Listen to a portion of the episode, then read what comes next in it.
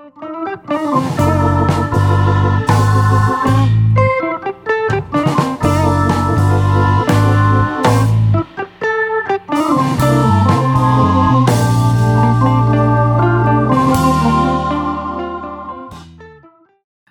und herzlich willkommen bei Löpt, dem Podcast der Laufszene Hamburg. Mein Name ist Berger und ich begleite mit meinem Blog seit rund 20 Jahren die Szene in der Hansestadt. Zum ersten kleinen Jubiläum des Podcastes, der Folge 10 von Löpt, habe ich mir einen Gast gewünscht, mit dem ich meine Leidenschaft Laufen teile, wie wahrscheinlich sonst mit keinem anderen. Meinen Sohn Julius Schröder. Läuferisch ist Julius im Betriebssport groß geworden. Erst hinter mir, dann kurz mit mir und dann immer weiter vor mir. Mit 15 gewann er im Stadtpark das erste Mal einen BSV Crosslauf. Mit 16 ging er zum TH Eilbig und Trainer Carsten Hinz, der ihn in den folgenden Jahren zu einem der besten Langstreckler in Norddeutschland machte. Mittlerweile trainiert der angehende Sportler ja nicht nur sich selbst, sondern auch die Jugendlichen des Eilbeger Laufteams. Herzlich willkommen, Julius. Guten Tag. Hallo. Ich freue mich, dass ich dich heute zum Jubiläumspodcast dabei habe. Und ich würde gerne, wie gewohnt, mit einem kleinen Baum abstarten bei den Antworten möglichst für die eine oder andere Möglichkeit entscheiden und das Ganze nicht zu lang machen. Alles klar. Bist du bereit? Kriegen wir hin, ja. Sehr gut. Wo läufst du lieber? Berge oder Meer? Ähm, Berge. Erstaunlich, obwohl du ja vom Meer kommst, ja aus Norddeutschland kommst. Du bist ja gar nicht so oft in den Bergen. Ja, also, also genau, also wir müssen das mal relativieren. Äh, also okay, Hamburger ja. Berge äh, sind ja was ganz anderes, als wenn man irgendwie Richtung Süddeutschland guckt. Aber ich probiere so gut es geht, immer ein bisschen profilierte Strecke mitzuhaben in, meinem, in meinen Trainingsläufen. Und sei es auch nur die Runde durch Planten und Blumen, obwohl die sehr viele Höhenmeter hat, auch wenn das, wenn, wenn mancher das gar nicht so glauben mag, so wie du. Genau. Aber ich laufe lieber da, wo es ein bisschen, ein bisschen profilierter ist. Also Berge bezeichnest du zum Beispiel den Volkspark oder Bergedorfer Gehölz oder so? Ja, richtig. Also alles für, für Hamburger Verhältnisse, wo es, wo es viel hoch und runter geht wo die alle südlich der Elbe sagen, das ist Flachland. Das ist ja, richtig. Für uns, für uns Berge. Genau. Okay, da wo es ein bisschen hoch und runter geht, ein bisschen Abwechslung. Dann die Frage, Wald oder Straße? Ähm, nach Möglichkeit mittlerweile immer Wald, aber es ist, wenn man in der Stadt wohnt, ja nur so mittelmäßig gut umzusetzen. Deswegen habe ich mich auch an Straße gewöhnt, ähm, aber wenn ich es mir aussuchen könnte, dann immer Wald. Okay. Und morgens oder abends?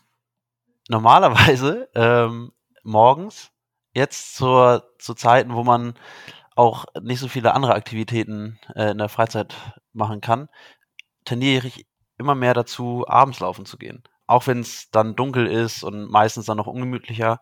Aber so habe ich dann was über den Tag, worauf ich mich dann freuen kann. Und was dann abends, wenn man, wenn es sonst so dunkel ist, dann sitzt man nur drin und das irgendwie finde ich auch zu anstrengend. Deswegen freue ich mich den ganzen Tag dann immer auf mein Training abends.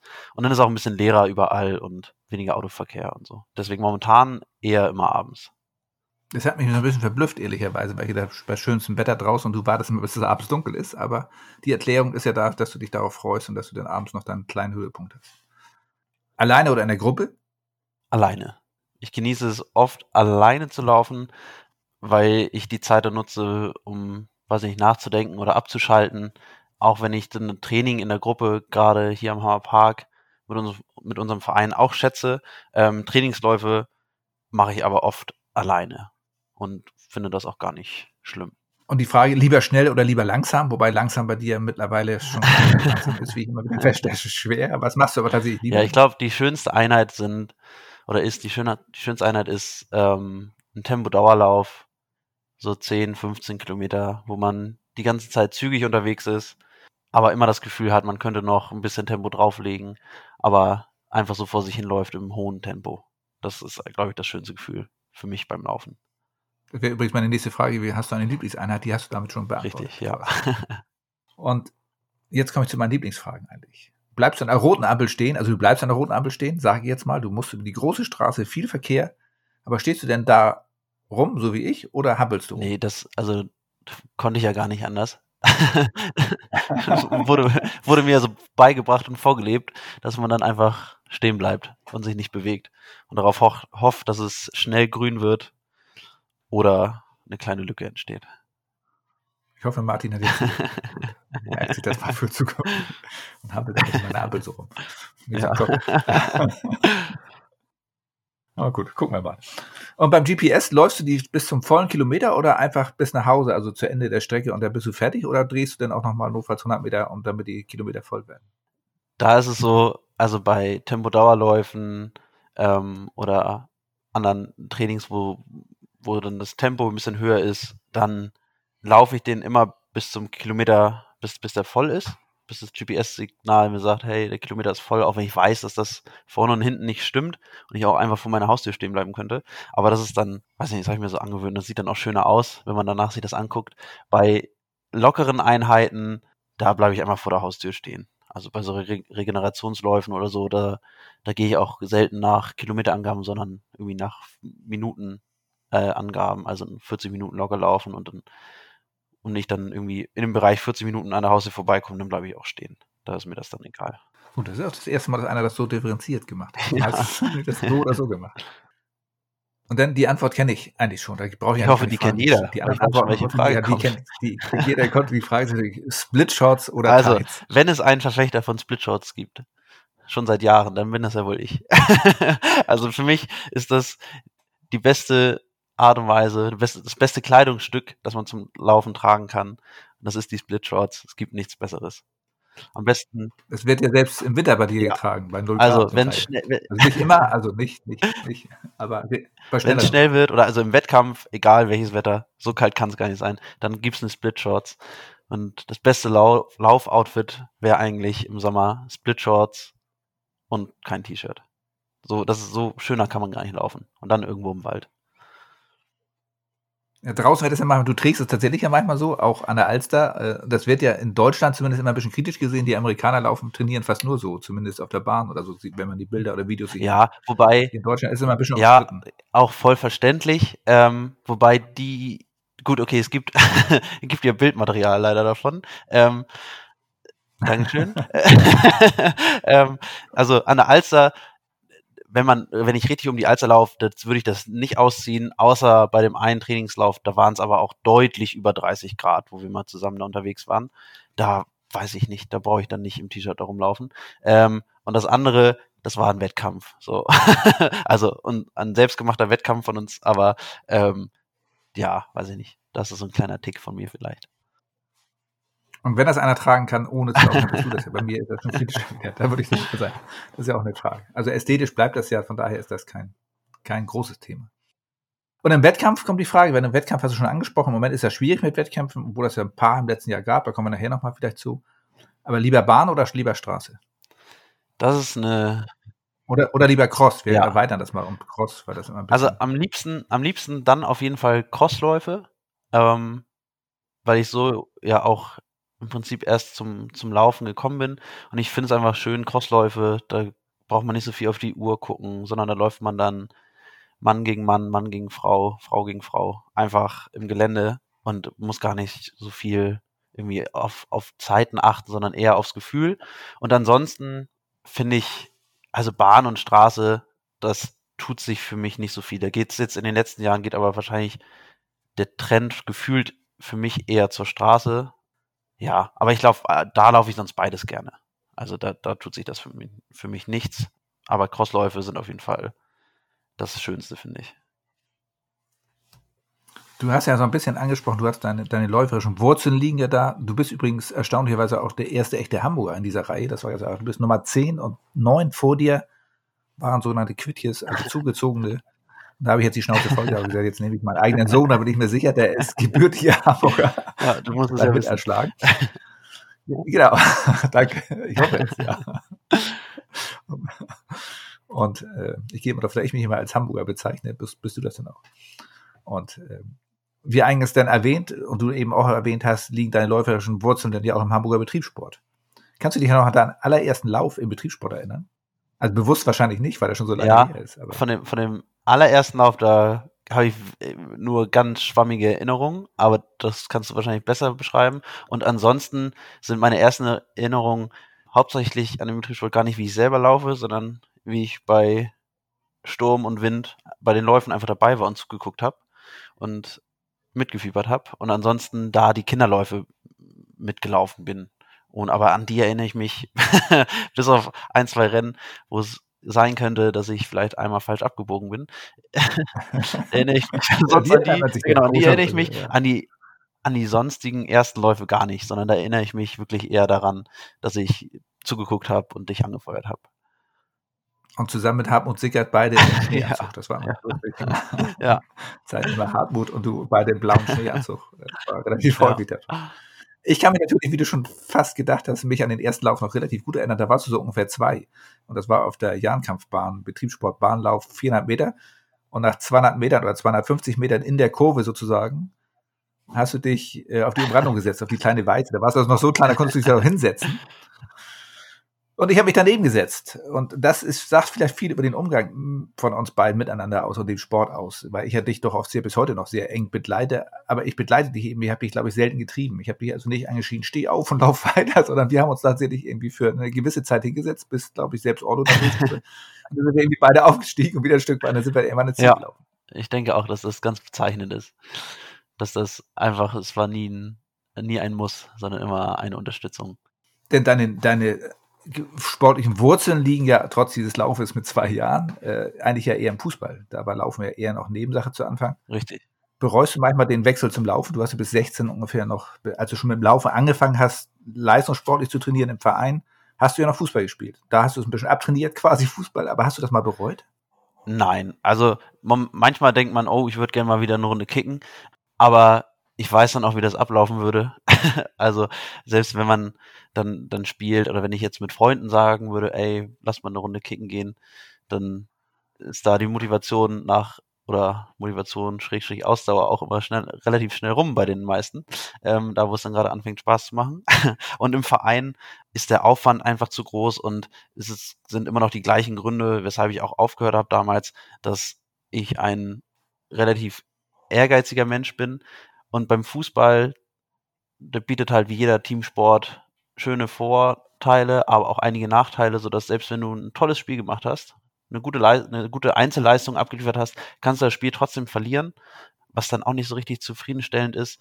Aber viel schlimmer finde ich eigentlich, wenn man selber eher so ein mittelmäßiges äh, persönliches Ergebnis abgeliefert hat, dann trotzdem gewinnen. Finde ich jetzt auch nicht so befriedigend. Und dann ist der Zeitaufwand auch einfach sehr groß, mit festen Trainingszeiten. Dann am Wochenende geht dann immer auch ein halber Tag für so ein Spiel drauf. Und da ist das Laufen dann deutlich äh, flexibler im Alltag unterzubringen. Und im Endeffekt gibt es für mich auch nichts Schöneres, als eine Runde laufen zu gehen. Egal wie schnell oder wie lang. Und du bist eben für dich selbst verantwortlich, für dein, für dein Ergebnis. Egal wie es ausgeht. Genau. Du kannst das, du bist der Einzige, der es beeinflusst. Ja. Kannst nicht meckern über andere, das ist natürlich auch ein gewisser Nachteil, aber du kannst auch äh, dafür die Lorbeeren einstreichen, sage ich mal, wenn das gut gelaufen ist.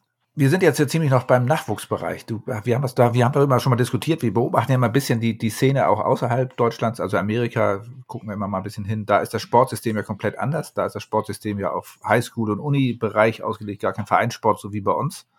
Und du bist ja selber mittlerweile Trainer im Nachwuchsbereich, warst erst bei Hamburg Running der Jugendtrainer, mittlerweile bist du beim TH Eilbeck, hast du eine kleine Gruppe von, von größeren Jugendlichen, sagen wir es mal so, die sind ja auch schon 17, 18, so in dem Alter. Was unterscheidet sich denn da so groß? Du bist ja, also ich komme deswegen darauf, weil das ja auch dein zukünftiger Berufsfeld, dein zukünftiges Berufsfeld, du bist, willst, willst mal Sportlehrer werden. Was unterscheidet sich aus deiner Sicht die Systeme bei uns? Hier bei uns kommt ja relativ wenig nach. In Amerika kommen relativ viele neue, junge Leute nach.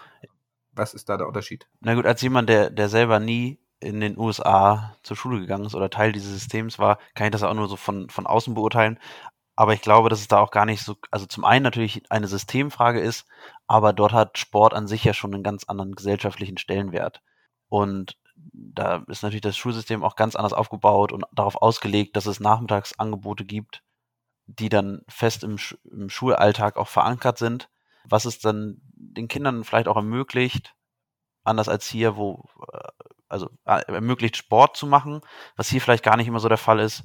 Ähm, weil dann noch Vereine, da muss man ja auch Geld zahlen, die kosten was, da ist dann auch noch ähm, Engagement von den Eltern vielleicht gefragt, das zu organisieren, wie kommt das Kind zum Training, etc. Das hat man dort halt in der Regel weniger, was natürlich hilft.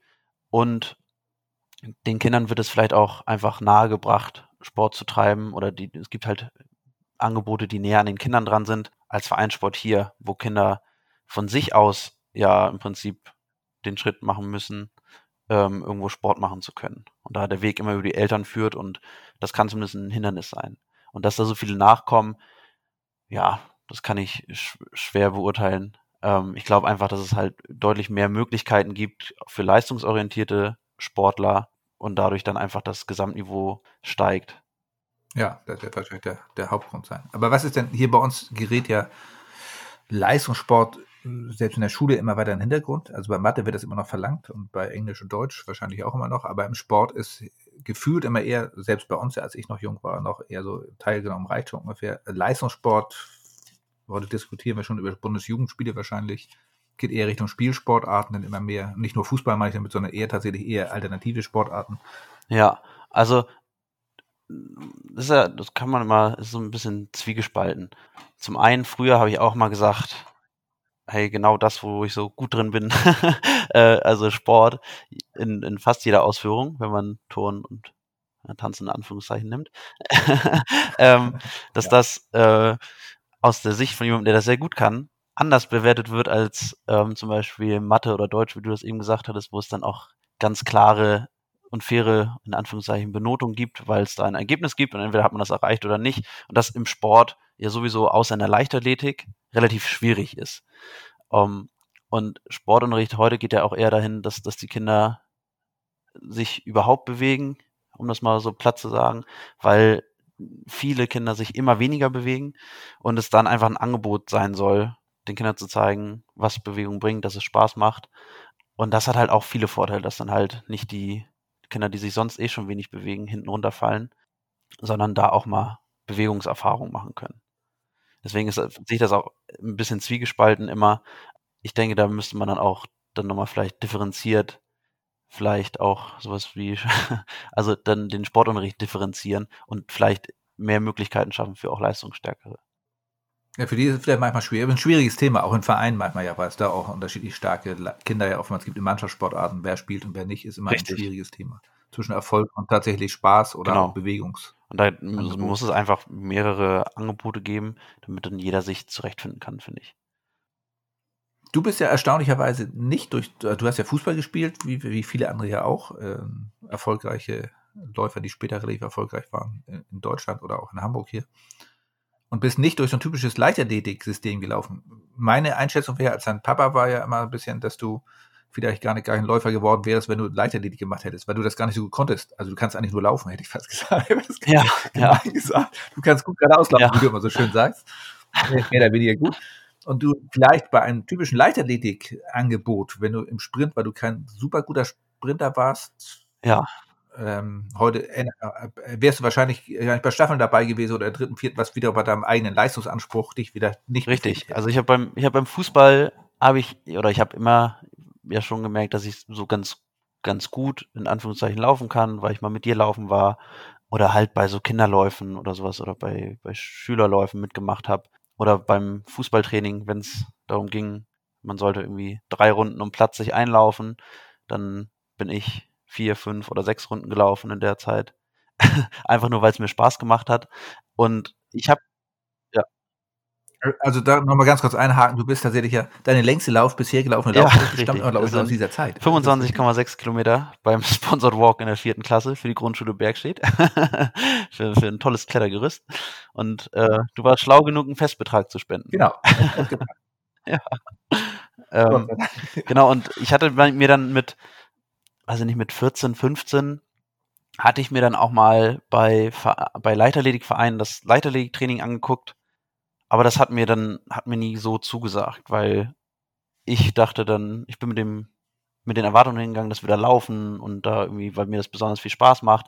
Dann war das alles sehr spielerisch da, was, was in dem Moment natürlich auch Spaß gemacht hat. Aber es wurde dann auch ein, ein starker Fokus auf, auf Sprint und, und Sprung, äh, Sporte angelegt worin ich nicht so sonderlich gut war und mir das dadurch dann wahrscheinlich auch weniger Spaß gemacht hat. Und deswegen bin ich mir ganz sicher, dass wenn ich dann zu dem Zeitpunkt mit dem Fußball aufgehört hätte und mit der Leichtathletik angefangen hätte, dass ich heute wahrscheinlich nicht mehr laufen würde und wahrscheinlich irgendwann wieder anfangen würde. Aber es gibt ja auch genug Beispiele, wo das dann, wo das anders der Fall ist. Ähm, das sind eher typbedingt, würde ich sagen. Das, das ist wahrscheinlich so, tatsächlich, ja. Du bist ja im Betriebssport, wie wir vorhin schon gesagt haben, so groß geworden. Da tauchte äh, jetzt gerade bei Facebook ein altes Bild auf, mit, wo du gerade deinen ersten Sieg hattest, Ja. den wir vorhin schon erwähnt hatten. Das ist immer sehr schön. Das ist ja so ein bisschen der familiäre Umgang, den du, glaube ich, auch brauchtest. Der hatte ich da so. Hast du eigentlich so einen Oh, das ist schwierig. Also ähm, ich mache immer Werbung für die Crosslauf-Serie vom Betriebssport, weil ich finde, dass es viele schöne Rennen gibt. Also ähm, natürlich zum, zum Einstieg immer der Lauf auf der Horner Rennbahn, weil es einfach so außergewöhnlich in Anführungszeichen ist, dass man da 99 Prozent der Strecke auf Rasen läuft und man das einfach nicht so oft machen kann. Am schönsten ist es, wenn es vorher die Tage schön viel geregnet hat. Dann läuft man da im, im knöcheltiefen Matsch.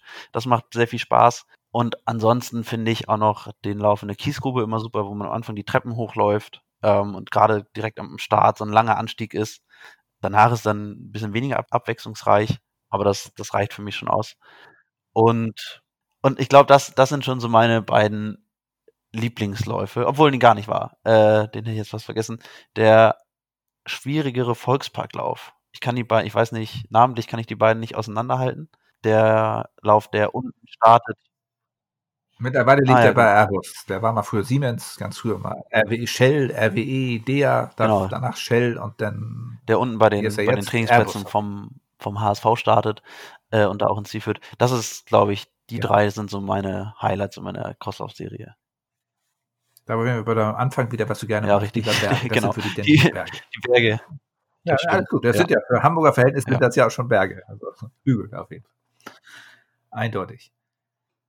Also um das, um das ganze Thema noch einmal abzurunden, vielleicht mit, mit Nachwuchs und, und Training auch woanders. Auffällig war, als du relativ jung mit 16 die ersten Wettkämpfe im Verein gemacht hattest, bisher nur Betriebssport gewohnt, mit Erwachsenenlaufen, plötzlich gegen Jugendliche, dass dort das ganz anders war, dass du eben nicht nur mitgelaufen bist, sondern du bist da auch vorweggelaufen, aber andere Kinder oder Jugendliche, die hinter dir waren, die schon nach 500, nicht mal nach 100 Meter im Anschlag waren, wurden von allen äh, in der Leiter, die, die, die Ja, zu dem. Verein gehört, immer nach vorne, bleib dran und der war schon vollkommen anstalt. Das war noch nicht Ja, mal ein allem, das, Kilometer, war, das war nicht mal, 3000 das war nicht damals. mal ein Rennen von mir, sondern da haben wir danach zusammen zugeguckt. Das war die U18 Landesmeisterschaften von Hamburg und Schleswig-Holstein in einem mit einem sehr kleinen Feld. Da bin ich das erste Mal, Grüße an Mansor. Ich glaube, da haben, sind wir das erste Mal mit und gegeneinander gelaufen.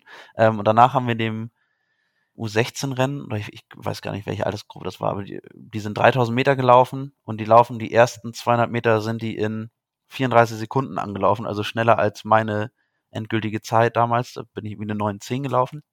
Ähm, und die laufen die in 34 Sekunden an. Also ein Tempo, was die also niemals stehen, auch nicht mal den ersten Kilometer. Und da ist die ganze Gruppe aber noch zusammen und dann kommen sie auf der Gegengraden an ihren Trainern und Eltern vorbei und alle brüllen sie an, dass sie schneller laufen sollen und dranbleiben sollen. Und da hat man schon gesehen, den ersten hat es schon nach 400 Metern keinen Spaß mehr gemacht, weil die auf eine 400 Meter Bestzeit gelaufen sind. und dann mussten sie sich am Ende doch durchquälen. Und da habe ich gedacht, so kann das doch eigentlich keinen Spaß bringen. Oder so hätte mir das zumindest keinen Spaß gemacht. Und zeigt zumindest von wenig Verständnis, was da die Betreuer oder Eltern und Freunde an, an den Tag gelegt haben. Wenig Verständnis für, diesen, für diese Disziplin zumindest. Was machst du denn aber jetzt an? Du bist jetzt ja auch Jugendtrainer sozusagen. Was machst du denn anders als die Ähm, damals? Ja, also ich probiere das so weiterzugeben, wie, wie ich es kennengelernt habe. Also sprich von, dir oder auch von, von Carsten, die, ihr habt mir nie Druck gemacht, sondern ihr habt mir immer Möglichkeiten geboten und mich betreut und unterstützt, ohne was dafür einzufordern oder Erwartungen zu stellen, was man bei mir auch gar nicht braucht. da kann ich mich selber ganz gut einschätzen und weiß, dass ich, dass ich immer am, am hungrigsten und am ehrgeizigsten mir selbst gegenüber bin. Ähm, und ich probiere das einfach, wie gesagt, so wie ihr mir das gezeigt habt, so wie ihr zu mir war, das so weiterzugeben. Es kann auch sein, dass es für manche überhaupt nicht funktioniert, dass manche genau das brauchen, dass sie so angeschrien werden und von Anfang an so enthusiastisch unterstützt werden. So bin ich nicht und deswegen kann ich das auch gar nicht weitergeben. Und ich hoffe, oder ich bisher habe ich das, da habe ich die Erfahrung gemacht, dass ähm, etwas lockerer Umgang, der nicht weniger konzentriert ist äh, oder weniger engagiert, dass der zumindest bei den Athleten, mit denen ich arbeite, gut ankommt. Aber wie gesagt, das ist dann wahrscheinlich auch immer Typsache.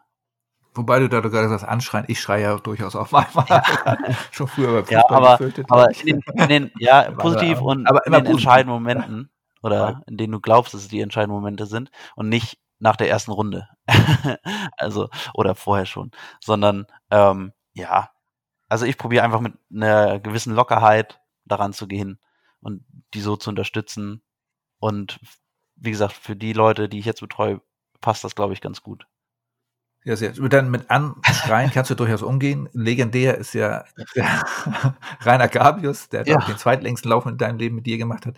Und äh, der tatsächlich im, im Stadtpark, wenn er dort steht, irgendwie 1000 Meter ja, vor dem Ziel genau. steht. Er, er stand da, er stand da vor meinem ersten ähm, Sieg im, bei einem Betriebssportcrosslauf und da konnte man dann auch nicht langsamer werden. also da, ähm, das kommt bei Rainer aber auch einfach authentisch rüber, auch wenn manche damit vielleicht nicht umgehen können.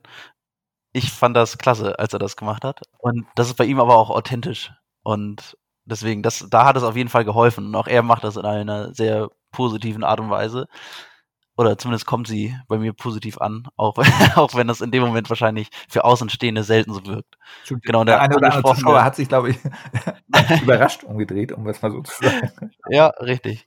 Der Weg war danach frei. Die Leute, die auf dem Weg waren, sind dann zur Seite gegangen. Ähm, genau, und der angesprochene zweitlängste Lauf, der war mit Rainer, das stimmt. Da sind wir irgendwann, ich weiß gar, ich weiß gar nicht mehr, wie lange das war. Ich glaube, es waren auch um die 20 Kilometer, die wir bei einem ziemlich ungemütlichen Wetter durch Schnee und Schneeregen irgendwo durch, ich weiß, ich kann mich an den Weg gar nicht mehr erinnern, wir sind irgendwo im Norden von Hamburgs unterwegs gewesen, stundenlang. Und die meiste Zeit konnte ich gespannt zuhören, um das mal so zu sagen. Auch schön, ja. Ihr wart irgendwie im, im Moor, im, im Moor äh, hinter Duven steht unterwegs. Ja, und ein bisschen Richtung Tank steht und so, meine ich mich zu erinnern. Ja, richtig. Ja, das stimmt. Dann, wenn wir schon beim Training sind, ähm, dass du jetzt für deine Jugendlichen machst, du hast, trainierst dich seit auch jetzt knapp anderthalb Jahren so ungefähr, also seit ungefähr Herbst 2019 mhm. hast du das Training mit Carsten beendet. Das hatte eigentlich eher so sportliche Gründe. Was, was hast du verändert? In, also nicht, nicht, weil du nicht erfolgreich warst, waren nicht die sportlichen Gründe, sondern weil du gerne was verändern wolltest. Was hast du verändert in deinem Training seitdem eigentlich? Was machst du anders, als du vor dem gemacht hast? Ja, ja genau. Also es waren, es hatte, hatte keine sportlichen Gründe, dass ich, also ich habe mich immer noch weiterentwickelt und äh, hätte mich auch noch weiterentwickelt. Und auch da war das Training ja schon ein bisschen abgestimmt oder da habe ich dann immer schon so ein bisschen was leicht verändert. Und zu dem Zeitpunkt wollte ich aber einfach mal was, was Neues ausprobieren, ein bisschen ausbrechen aus, aus meiner jetzigen oder aus meiner damaligen Routine. Und dann habe ich verändert, dass ich ähm, kaum noch bis gar nicht mehr auf der Bahn trainiert habe.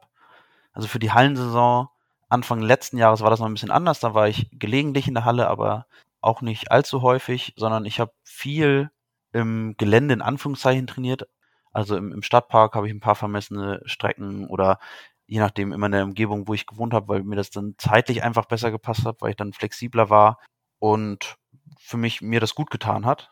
Ähm, die Strecken waren alle, da wo ich Tempotraining gemacht habe, waren alle vermessen entweder wir haben ja, wir haben zwei Vermessungsgeräte, einmal so ein Handmessrad, was zumindest für die für die meisten Intervalle vollkommen ausreichend ist. Ist im Endeffekt ja auch egal, ob ich, wenn ich 200er mache, ob die 207 oder 193 Meter lang sind, tut überhaupt nichts zur Sache. Da sprechen wir ähm, Leute drüber. Das ja, ja, für, für mich, mir ist das komplett egal. Der Reiz, der Reiz stimmt. Und seit Anfang des Jahres oder seit Anfang des oder Mitte des letzten Jahres haben wir auch noch einen Jones Counter. Das heißt, dass man da auch für andere Intervalle, für längere Intervalle oder längere Wettkampfstrecken, da auch Sachen konnten wir selber vermessen. Und das hat mir persönlich sehr viel Spaß gemacht und das hätte ich vor ein paar Jahren selber gar nicht geglaubt. Also vor ein paar Jahren musste jedes Training von mir auf der Bahn stattfinden, damit ich auch genau messen kann, äh, wie viel ich gelaufen bin und wie schnell. Davon habe ich mich ein bisschen gelöst.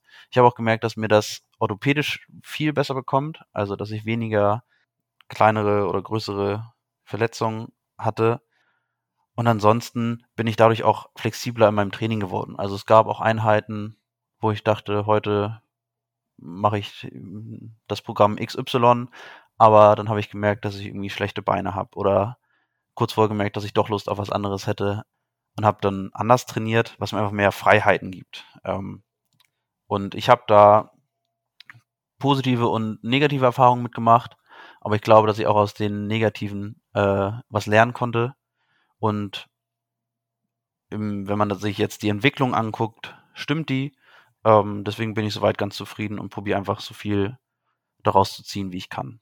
Und das macht mir einfach auch enorm viel Spaß, Sachen oder äh, Trainingsprogramme auszuprobieren oder zu gucken, was ich glaube, was, was mir weiterhelfen könnte. Und da auch mal ein bisschen rumexperimentieren und nicht nur so die klassischen Sachen zu machen. Um, ja. Ja, das machen wir. Also du immerhin, du früher haben wir viele immer gedacht, ich sei dein Trainer, was ich aber nie war. Das war von Anfang an immer Carsten. Ich bin maximal Betreuer, sage ich mal, immer Coach, derjenige, der die Startnummer anmacht. Ja. Ich habe ja immer behauptet, er könnte ohne mich gar nicht starten, aber das kann er doch. Da hat er bewiesen, er kann auch die Startnummer selber dran machen. Oder er presst jemand anders, der das macht, glaube ich. Ja, und, äh, manchmal auch noch andere Leute da genau. vor Ort. wenn es der Starter ist. Nein. Und da tauschen wir uns natürlich mal drüber aus. Du fragst manchmal schon, was hältst du von der, von der Einheit? Und auch mit Carsten tauschst du dich ja weiterhin aus, mit dem du ja freundschaftlich verbunden bist. Also nicht, weil ich das sind keine sportlichen Gründe, es waren auch keine persönlichen Gründe, sondern tatsächlich. Nein, nein, direkt sportliche Gründe schon, weil du gerne anders trainieren wolltest mal. Das waren keine Ja, und, und ich habe, ich habe über all die Jahre habe ich super viel ähm, von Carsten gelernt und der, der Grundaufbau von meinem Training ähnelt immer noch sehr, sehr den, dem Trainingsaufbau von, von Carsten. Und mittlerweile, genau, betreue ich ja die, die Jugendlichen, aber ich, wie Carsten und ich sprechen auch viel über die, generell über die Trainingsplanung für die, für die Mittelstreckler. Und da habe ich die Möglichkeit, dann meine Ideen reinzubringen. Und deswegen, das war damals, war das einfach nur, dass ich was Neues ausprobieren wollte. Aber all das, wie, wie, mein, wie ich mein Training aufbaue für mich selber oder auch für, für andere Leute, die ich betreue, genauso wie für meinen Tempokurs, den ich fürs Laufwerk gebe. Das, das basiert alles auf dem Wissen im Prinzip von, von Carsten und was ich da lernen konnte, weil Carsten ein ausgezeichneter Trainer ist und viele Athleten ja einfach super betreut, nicht nur menschlich oder nicht, nicht nur trainingstechnisch, sondern auch menschlich. Von daher habe ich dem, hat er einen Riesenanteil daran, nicht nur an meiner sportlichen Karriere in Anführung, ganz großen Anführungszeichen, sondern auch an dem, wie ich das, wie ich das weitergebe. Ja, spannend. Das ist schön. Du hast aber nicht nur dein Training ein bisschen ja verändert, also zumindest in Ansätzen weniger Bahn, was glaube ich, wenn man dich kennt und wer dich, wer dich kennt, bewundert manchmal deine, deine doch relativ großen Oberschenkel. Ich glaube, du bist muskulär einfach relativ stark belastet. Das ist stärker vielleicht als andere, als leichtgewichtige Marathonläufer zum Teil, die einfach orthopädisch weniger belastet sind. Deswegen ist der, die, der Weggang etwas weniger Bahn und mehr Straße oder Wald zu machen, sicherlich eine gute Entscheidung gewesen. Ja. Aber du hast ja nicht nur dein Training umgestellt, sondern du hast ja auch die Ernährung umgestellt, so vor ungefähr einem Jahr. Du hast gerade vor kurzem berichtet, du bist jetzt seit einem Jahr Veganer. Gerade übrigens auch Richtig. Runners World, gerade aktueller Titel, wie, wie war es ein Bericht darüber gewesen? Wie kommst du da? Was hat dich da überhaupt dazu gebracht?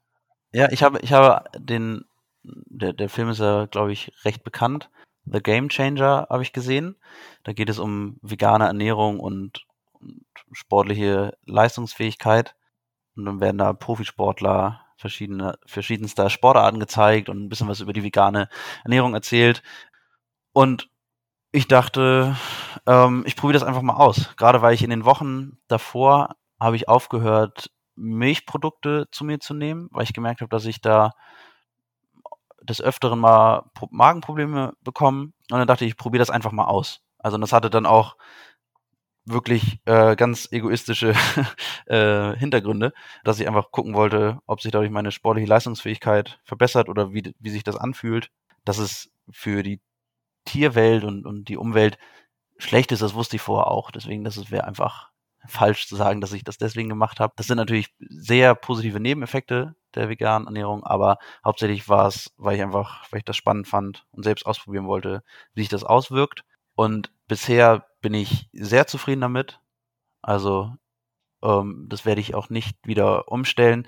Wobei man da auch noch dazu sagen muss, dass meine Ernährung vorher auch sehr ausbaufähig war. um, um, das mal so zu sagen. Das heißt, dass ich mich, dass jetzt äh, dieses Gefühl, dass ich mich viel besser fühle, leistungsfähiger bin, nicht nur von dem, äh, von dem Umstieg auf vegane Ernährung kommt, sondern einfach, weil es dadurch, dass ich mich vegan ernähre, viel ausgeglichener ist. Dass du dich überhaupt mit Ernährung ähm, beschäftigt hast, das war der Hauptgrund. Ja. Vor dem, was, was, ja. was Julius meinte, war ausbaufähig hieß, es bestand überwiegend aus, ich hätte gesagt, trockener Nudel, trockenen Reis mit wenig. Und, äh, ja. und seine Spezial, seiner Spezialmischung von Ugali. Ja. Äh, richtig. Das war, das, das war erst die erste größere eigene Kreation, oder durch seinen eigenen, seinen eigenen Ja, Ugali, Kreation. mit dem er auf einer Pressekonferenz einmal mit, mit äh, kenianischen Läufern erzählte, er macht Ugali. Das hat sie als einziges beeindruckt. Die Zeiten von Julius weniger, dann haben sie etwas mild gelächelt. Ja, ja, das sind ja auch ihre Durchgangszeiten für den Genau. Marathon. Also Das- klar, da bleibt doch nichts anderes übrig, als zu lächeln und zu sagen, hey, schön, dass du dich bewegst, junger So, Freund. so ungefähr sah das aus, aber dass ein, ein, ein Deutscher, ein Ur-Hamburger sich Ugali macht selber, das fanden sie zumindest, Ja, das da stimmt. zeigten sie ein Ja, gewisses Interesse zumindest. Das, Ja, richtig. Ähm, aber es war damals immerhin der ugandische äh, Kiputic, der ugandische Weltmeister im Marathon. Weltmeister. Sehr, sehr, Ja. sehr netter, sehr netter Mensch, sehr zuvorkommender Mensch. Ja. Nein, genau. Und deswegen, also es hat einfach die vegane Ernährung oder der, der Umstellen auf eine vegane Ernährung hat bei mir einfach dazu geführt, dass ich viel ausgewogener mich ernähre. Und ich fühle mich super wohl. Deswegen gibt es für mich keinen Grund, das wieder zu ändern, neben all den anderen positiven Effekten, die das hat. Aber man muss auch dazu sagen, dass ich mich äh, relativ viel damit beschäftigt habe und man das nicht leichtfertig machen sollte.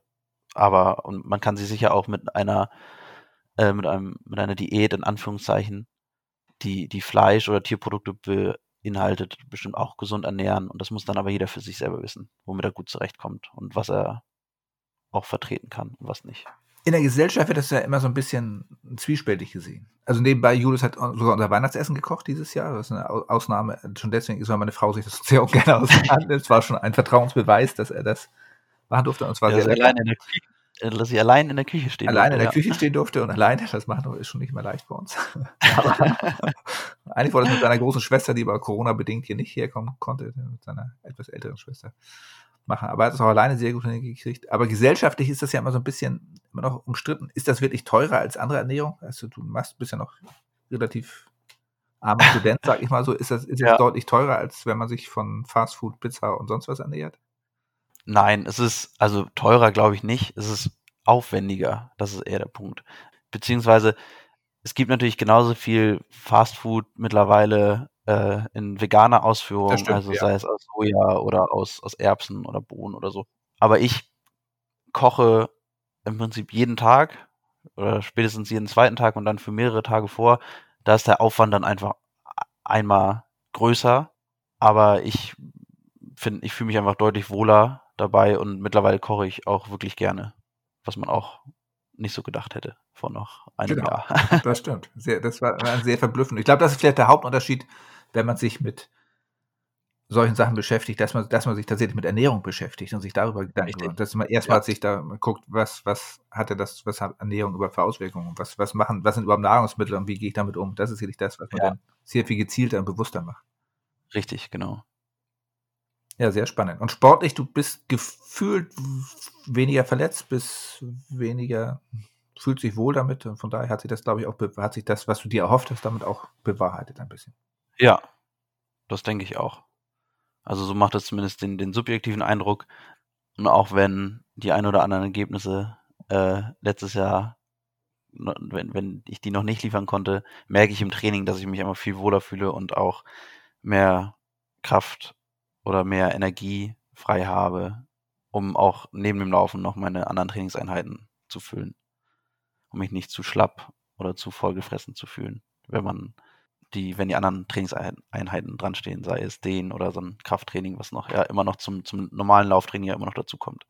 Das ist dein Training nochmal kurz. Du gibst ja immer wenig Preis von deinem Training und willst nicht zu viel, aus, aus unterschiedlichen Gründen. Erstens, glaube ich, weil du irgendwie nicht irgendwie angeben willst, was du kannst. Und zweitens gibst du, glaube ich, auch wenig Preis, um die Konkurrenz ein bisschen, nicht alles preiszugeben, was man so, was man so macht. Ähm, aber ähm, du machst ja gar nicht so viel, du läufst relativ wenig, also ehrlicherweise im Gegensatz zu mir, ich war ja, weil ich Marathon orientiert war, eher ein Vielläufer, Julius macht eher wenig Kilometer, wie wenig sagen wir, es sind erstaunlich wenig Kilometer, ehrlicherweise, mit wenig Füllkilometern, aber du machst auch relativ viele alternative Einheiten. Also äh, ernsthaft alternativ, wenn Schwimmbäder frei wären, auch tatsächlich Alternativtraining wie Aqua Running, uns schuldig heißt. Richtig. Aber, aber ja auch alternativ wie Krafteinheiten. Deutlich, die habe ich früher immer weggelassen. Kraft- oder Athletiktraining machst du deutlich mehr, als ich jemals gemacht habe. Ja, also ich hätte auch nicht gedacht, dass ich ähm, Aquarunning mal so doll vermisse äh, oder vermissen würde, weil momentan würde ich, würde ich viel dafür geben, um einfach mal wieder mit dem Gürtel ins Wasser zu gehen. Und genau, ich komme auf wenig Laufkilometer, also sind, waren jetzt letztes Jahr selbst zu den, zu den Hochzeiten, wo ich, wo ich viel trainiert habe, waren das, um mal nur so eine, so eine, so eine, so einen Richtwert zu haben, wahrscheinlich so um die 60 bis 65 Kilometer. Das mag vielleicht eine oder andere nicht glauben oder, aber das, so ist es. Ähm, und genau, dann kam, da kam dann in der Regel auch noch Aquajoggen einmal die Woche mindestens hinzu, ähm, was es wieder ein bisschen relativiert. Und genau, viele, relativ viele Krafteinheiten, wo es, wo, wo hauptsächlich auch Rumpfstabi gemacht wird, aber auch so die kleine Muskulatur, Hüfte abwärts. Ja, und mir tut das gut und mir macht es auch vor allem einfach Spaß. Deswegen freue ich mich eigentlich auch mittlerweile immer auf diese Einheiten, die sonst ja eher so als Qual angesehen werden von vielen Läufern. Ja, und gerade Aquarunning sind immer schöne Geschichten. Das mache ich denn. Das können wir nämlich äh, als eine der wenigen Trainingseinheiten, also Krafttraining, machen, ich einfach nicht laufen kann. Ich bin nicht schnell, kaum noch schnell genug. Und äh, Aquarunning können wir zusammen machen. Das kann man einigermaßen gut anpassen in der Geschwindigkeit. Und wenn ich hinten. Richtig, da können wir sogar Tempotraining können wir sogar Tempotraining zusammen machen. Oder Notfalls so mit Lars Müller. in der Welle hinten drin, dann wird man mitgezogen. Das geht auch. Ja. Und, genau. und Dann dann, haben wir schon schöne Trainingseinheiten gehabt in Ohlsdorf und dann als Dreier gespannt mit Lars Möller oder so, der dann für zwischendurch nochmal ein bisschen die Stimmung lockert. eindeutig. Und es gibt immer nette Erlebnisse, die man hat. Man wird immer ein bisschen mitleidig angeguckt. Also es gibt also auch hin und wieder kam ein Bademeister vorbei, der gefragt hat, könnte ich auch wirklich schwimmen? ja. Ja, Oder ältere Omis, die gesagt haben, sind das Bleigürtel? Ja, ich sage, wir laufen aber ja, ja. also immer, da wird man, das ist noch nicht üblich, aber ein sehr gutes Trainingsmittel. Und Auf jeden Fall, ja. bei den Schröders heißt das eben schlichtweg Aquarunning, weil Schröders joggen nicht, haben wir mal gesagt. Nichts gegen Jogger. Und es werden, wer- wird ja mittlerweile auch relativ viel gemacht. Also wir haben ja dann auch beim, beim Aquajoggen dann andere Leute getroffen, so wie ähm, Benjamin Franke oder Julesi oder Tabea und ähm, das machen ja relativ viele Leute meistens immer erst, wenn man verletzt ist. Ich kann nur empfehlen, das vorher auch zu machen, auch wenn es gerade wenn man es alleine machen muss, nicht so richtig spannend ist und in Hamburg ja auch noch relativ teuer ist. Und gerade wenn man, wenn man es nur kennt, im Prinzip laufen zu gehen, wo man sehr flexibel ist und einfach sich nur anziehen muss und loslaufen kann, muss man, da ist immer noch der Weg ins Schwimmbad mit, mit drin und der Rückweg und so.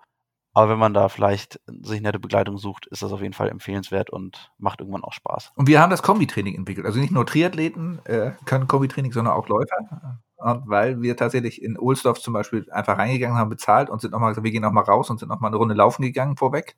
Und dann kann man Richtig. sozusagen ein, ein Koppeltraining machen. Ein Kombi- ein Koppeltraining, ein Kombitraining, ein Koppeltraining machen. Also Also- erst laufen und dann anschließend noch ein paar Kilometer dranhängen oder umgekehrt. Eins von beiden geht. Meistens ist das zweite das Schöne, weil man dann geduscht rauskommt und nicht wieder sich durchschwitzt. Also erst laufen, dann Aquarunning machen. Laufen, duschen, Aquarunning, duschen und fertig sein. so. Und äh, also fast ein Triathlon. Und mit allen, wenn man Duschen dazu zählt. Wenn man mit dem Fahrrad hinfährt, Mit dem Fahrrad hinfährt, genau. Ja. Und äh, das, da kann man relativ tatsächlich gut auch eine lange Einheit machen. Das ist nicht zu langweilig, weil man das Aquarunning nicht zu lang machen muss. Also die Kombination hat sich eigentlich bewährt. Und wir waren nachher schon bekannt in Ohlsdorf. Die haben einen immer nett zugenickt und hat kein nie einer gemeckert. Das passte. ganz. richtig. Aber da wären wir eigentlich bei dem, was im Moment nicht geht. Durch Corona sind im Moment die Schwimmbäder ja zu wieder. Im letzten Jahr hast du ja aber, gab es ja erstaunlicherweise doch noch eine kleine Wettkampfsaison. Also zwischen 2019 und 20, der Winter war ja noch relativ normal. Du hattest noch eine Hallen- und eine fast vollständige Cross-Saison. Ja. Sogar mit, mit auch in der Halle neue Bestzeit über 3000 Meter. Dann kam Corona und alles lag so ein bisschen still, war nicht nur der Marathon ausgefallen, sondern ja nahezu alle anderen Laufveranstaltungen auch. Wie hast du dich denn weiterhin motiviert? Wie bist du da durchgekommen? Wie hieltst du deine Motivation aufrecht, dass du Ja, also natürlich motivieren mich Wettkämpfe, aber ich trainiere auch einfach unfassbar gern. Und ich mag es einfach, also was ich im Laufen einfach am schönsten finde, ist einfach hartes Training. also Laufen, dass es anstrengend ist in, in jeglicher Form, also sei es Intervalltraining oder die Tempodauerläufe oder so, das, das macht mir einfach am meisten Spaß. Und dann sind die Wettkämpfe sind dann eher so, so die Sahne obendrauf. Und ich habe mir dann relativ schnell, oder haben, haben wir uns zusammen dann, dann Ziele gesucht und Ziele gesetzt und dann geguckt, wie wir das umsetzen können. Und da war dann relativ schnell klar, dass wir irgendwo uns eine, eine 5-Kilometer-Strecke suchen, die wir irgendwie vermessen, nach Möglichkeit genau oder vermessen lassen. Im Endeffekt haben wir uns einen eigenen Jones-Counter fürs Fahrrad gekauft. Oder du, vielmehr. und haben uns dann Ziele gesetzt und darauf hingearbeitet. Und dann fiel, fällt mir das gar nicht schwer, mich dann, ob das jetzt ein offizieller Wettkampf ist oder nicht, ist mir dann in dem Moment relativ egal und ob die Zeit dann in irgendwelchen besten Listen auftaucht oder nicht, das interessiert mich auch überhaupt nicht. Sondern wenn ich weiß, dass die Strecke vermessen ist und ich mein Ziel erreicht habe, bin ich super zufrieden damit. Und das ist mir wirklich egal, ob das dann bestenlistenfähig ist oder nicht, oder ob das jemand weiß oder nicht. Weil ich mache das nur für mich selber, um zu gucken, was ich kann. Also die Aktion hatte so ein bisschen so einen Hauch von Wien, hätte ich fast also ein bisschen übertrieben, wir müssen jetzt ein bisschen, also ganz demütig sein. ja, also, ja, also, also, genau, vielleicht sagen, wir sagen nochmal, was wir gemacht haben. Also wir haben an der, an der Alster auf dem, auf der Fahrradstraße da, oder am, der, am Westufer der Alster. Richtig, am Westufer Alster auf der, auf der Fahrradstraße haben wir fünf Kilometer vermessen mit zwei Wendepunkten, mit offiziellem Jones-Counter, den haben wir vor geeicht auf dem alten Radweg, der mal von Wolfgang Tim vermessen wurde. Und dann haben wir uns dann eine Strecke abgemessen und dann wollte ich da fünf Kilometer so schnell laufen, wie ich konnte. Und darauf habe ich hintrainiert. Und ja, also in der Vor die Vorbereitung hat schon sehr viel Spaß gemacht. Und nur, nur das hatte Ähnlichkeit. nur ja, das hatte Ähnlichkeit mit Wien. Ja, das stimmt. Ähm, aber es war so ein bisschen, was wir haben, es war tatsächlich von diesem, von den Vorbereitungen war es nett. Also ich habe extra bei, bei Phil Cook in Irland, der einer der wenigen Hersteller von, von Jones Countern ist, die tatsächlich noch irgendwie so handgefeilt werden. Also das ist nicht irgendwie groß, große Ware, davon gibt es nicht so viel. Und dann hatte UPS das uns noch nicht geliefert, da wurde ich unruhig. Erst zwei Tage vor dem kam der, es war also alles sehr aufregend. Und dann haben wir tatsächlich auf dieser Straße, da jetzt müssen alle offiziellen Stellen weghören, tatsächlich irgendwie, also ich wollte eigentlich mit, mit Spraykreide, aber da hatte ich die falsche Sprays bestellt. Doch mit dauerhafter Farbe irgendwie die Kilometer markiert auf dieser Strecke und 500 Meter. Aber keine Sorge, falls hier doch jemand von offizieller Seite zuhört, die sind leider nicht mehr da. alle weg, leider. Müssen wir noch, müssen ja. mal neu machen. Ja, natürlich und, nicht die. Nein. Die werden irgendwann wieder. Und dann sein. haben wir dort eine Pendelstrecke tatsächlich äh, gehabt und hatten mit, mit Henrik, dem, dem jetzigen Mitbewohner oder Bewohner, Mitbewohner in Julius WG, äh, noch eine Fahrradbegleitung. Wir sind auch immer nur neben, hinterher gefahren und oder nebenher und haben noch fotografiert. Das war ein sehr, sehr spannendes Projekt, was dann auch, wo man sieht, auch ohne offizielle Wettkämpfe kann man Spaß haben und tolle Sachen erreichen. Das war sehr Richtig. Spannend ja. auch mir selbst als Begleiter einfach die Organisation, das Ganze drumherum hat einfach Spaß gemacht. Richtig, genau. Das war, war, war wirklich super. Und die Strecke nutze ich jetzt ab und zu noch, um auch mit anderen Leuten, denen da irgendwie Testläufe sozusagen, alle in Einzelregie natürlich äh, zu ermöglichen. Und aber das meine ich, dass das einfach so viel Spaß macht beim Laufen. Nicht nur das Training zu planen und zu gucken, was könnte man machen oder wo könnte es hingehen, sondern auch genau sowas. Und äh, mit dem gleichen Count habe ich dann ja im im Herbst auch nochmal einen Lauf für meine Tempogruppe vom Laufwerk oder für alle Laufgruppen vom Laufwerk gemacht. Deswegen, das ist einfach super, dann auch in solchen Zeiten so kleine Wettkampfmöglichkeiten oder Testmöglichkeiten zu bieten. Da gab es noch eine schöne Laufstrecke in der Hafen City, seid ihr da gewesen. Da hast du eine Strecke auch vermessen, auch mit Jones Counter. War, war sehr spannend. Richtig. Das war, ist auch sehr gut angekommen, genau. das stimmt. Und deswegen ist es auch, na klar, es ist anders als jetzt so große Veranstaltungen, wobei ich da auch immer so ein bisschen zwiegespalten bin, weil es ja oft dann auch einfach nur so Event, Events sind, die dann natürlich große Massen anziehen, weil es Leuten Spaß macht. Oft habe ich aber gerade bei so kleineren Veranstaltungen schönere Lauferlebnisse gehabt. Aber hat beides sicherlich seine Daseinsberechtigung und klar, sowas wie Hamburg-Marathon ist natürlich auch klasse, wenn man da die ganzen Zuschauer an der Seite sieht. Aber ich glaube, deswegen ist es ganz, war es ganz spannend, einfach unter den gegebenen Bedingungen mal ein bisschen was Neues auszuprobieren. Und dann ist ja tatsächlich im Spätsommer dort dann noch so eine Late Season tatsächlich noch gekommen. Erstaunlicherweise. Es lockerte sich ein bisschen Bahnsaison, hast du noch ein bisschen gehabt? Nach, nach der Zehner, das wäre einer der Rennen, wo du gesagt hast, wo es nicht ganz so geklappt hat, wie du gewollt hättest. Glaube ich. Da war es, war es ein kleiner Tick über den, du warst kurze Zeit vor dem ein bisschen verletzt und wir haben das ein bisschen uns krank, nicht krank. Du warst krank, Entschuldigung, krank, ja, ja, krank. Und dann haben wir uns das ein bisschen schön geredet, haben gesagt, nee, die Form kann eigentlich so weg sein. Sie war dann aber doch nicht, nicht ganz so hundertprozentig da nee. wie wir es oder wie du dir das gewünscht hättest, ich mir das wieder auch gewünscht hätte, wie wir uns das gewünscht hätten. Dafür war das noch ein ordentliches Ergebnis, war ja noch unter 32 Minuten, aber nicht das, was du geplant oder im Kopf hattest. Die 5000 ja. Meter anschließend, die waren dann wieder etwas besser, war so wie zum dritten Mal in dem Jahr dann unter 15 oder zum zweiten Mal, glaube ich, in dem Jahr unter 15 Minuten. Später noch mhm. beim Betriebssport auch nochmal unter 15 Minuten. So gesehen war das ein sehr, sehr, im Nachhinein doch relativ starkes Jahr. Du bist dann noch in Bremerhaven gelaufen. Da war tatsächlich so ein Straßenlauf, Corona-Straßenlauf, war sehr gut organisiert, muss man ehrlicherweise sagen. Die hatten tatsächlich Punkte im 4 Meter, im 2 Meter Abstand Punkte auf den Asphalt gemalt zum Start und anschließend war man sowieso alleine, muss man ehrlicherweise sagen. Also ziemlich. Ja.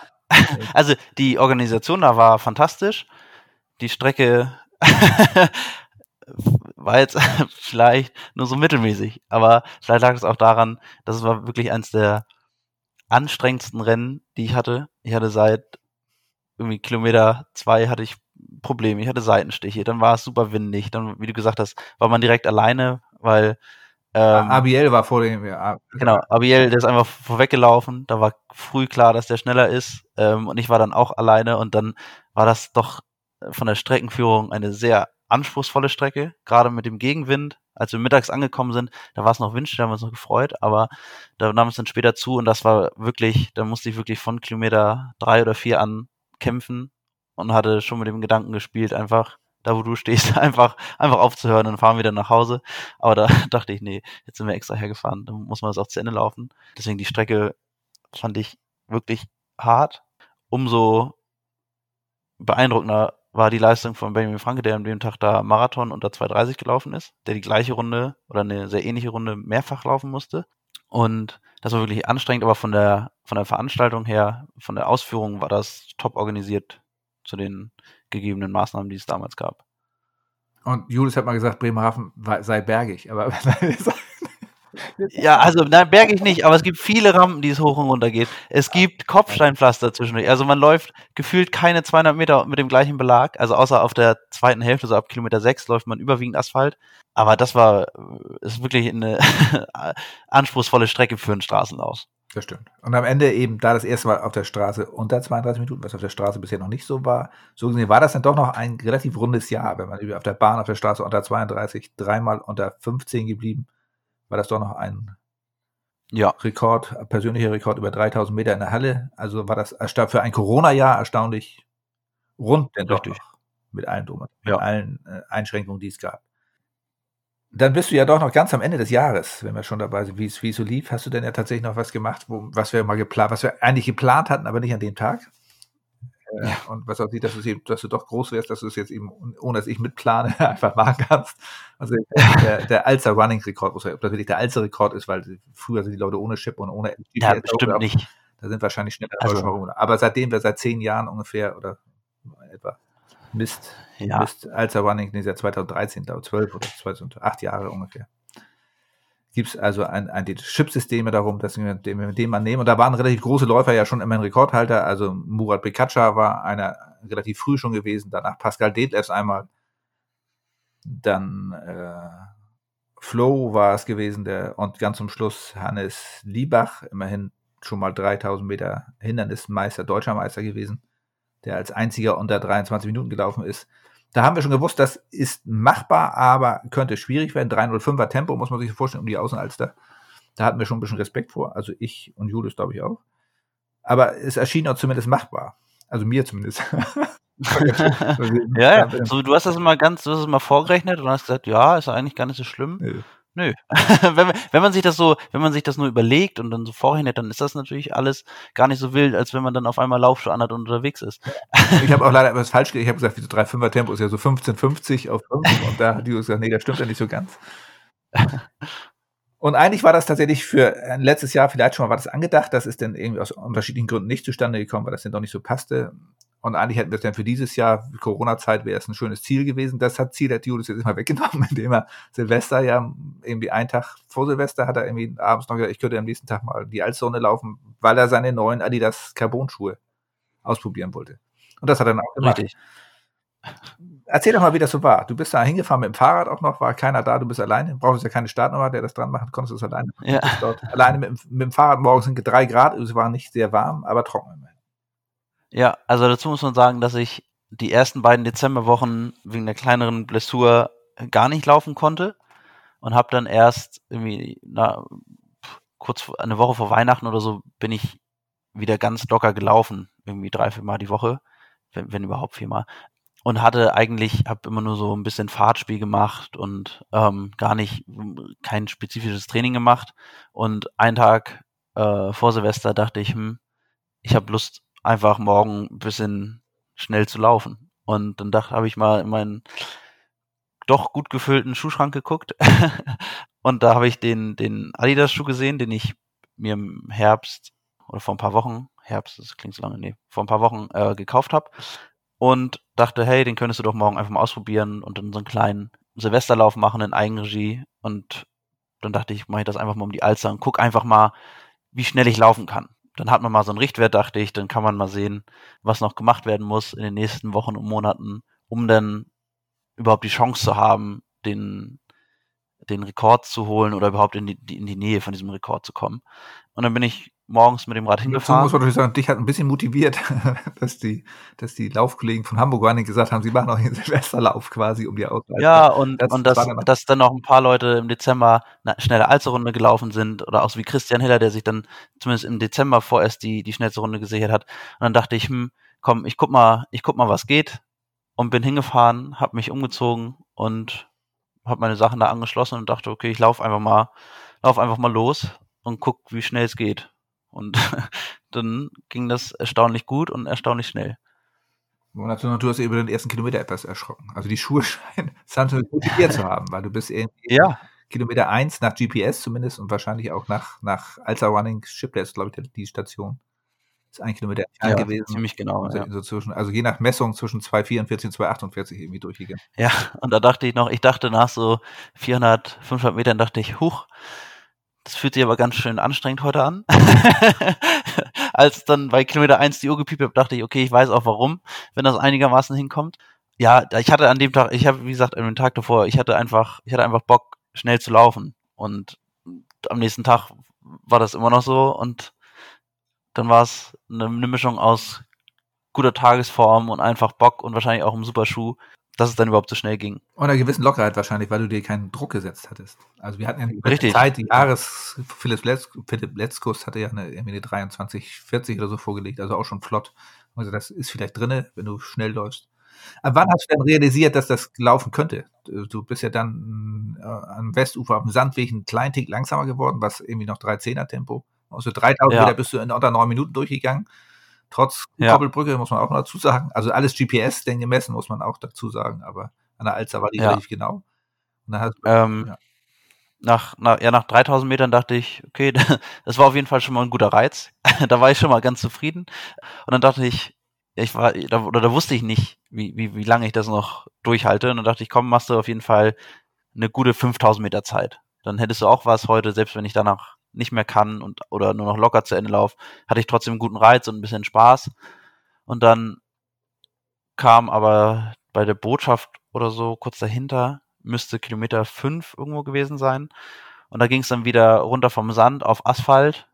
Und dann dachte ich, ja gut, ich probiere einfach mal so weiter zu laufen und hatte, wie gesagt, genau im Hinterkopf die die Jahresbestzeit. Obwohl, nee, gar nicht. Da hatte ich dann schon gerechnet, dass ich noch auf Rekordkurs Du bist ja eine 1510 durchgegangen ungefähr bei, bei 5000. Das war ja schon. Da war ja, 1510, 1513 ja. oder so, genau. Und da dachte ich, okay, ich hätte, ich hätte so 10 Sekunden Puffer, hatte ich mir eingerechnet. Und dachte, ja gut, dann kann ich ja zwei Kilometer in 310 laufen. Vielleicht sogar ein bisschen langsamer, weil dann ja noch 400 Meter oder 380 Meter Schlussspurt dazukommen. Da dachte ich, okay, ich probiere das Tempo einfach nochmal hochzuhalten um die Möglichkeit zu haben und guck dann einfach, wie, wie lange das geht. Und als es dann wieder auf Asphalt ging, ähm, lief das gut und ich konnte wieder ein bisschen, habe wieder ein bisschen mehr Druck auf die Straße bekommen. Und gegen Ende bin ich dann einfach gerannt. Da habe ich dann auch gar nicht mehr geguckt, sondern da wollte ich einfach so schnell laufen, wie es geht.